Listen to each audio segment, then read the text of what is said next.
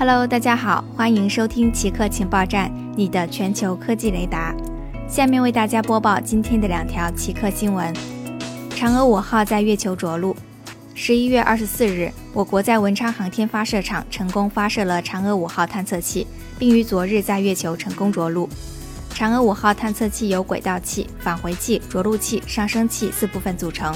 在经历地月转移、近月制动、环月飞行之后，着陆器和上升器组合体将与轨道器和返回器组合体分离。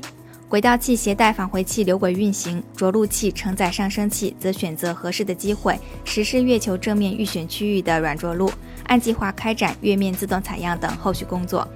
这将是一九七六年以来首次月球岩石和土壤的样本收集和取回任务。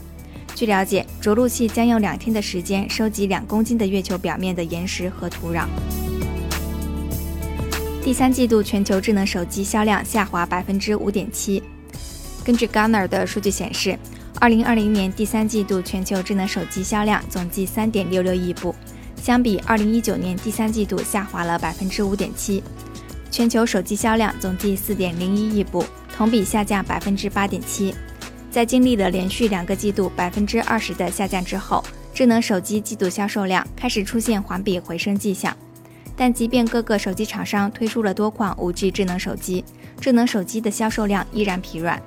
在销售量排名前五的智能手机厂商中，三星以百分之二十二的市场占有率排名第一，华为位居第二，小米则以四千四百四十万部的销售量超过苹果，位居第三。而苹果第三季度的销售量为四千零五十万部。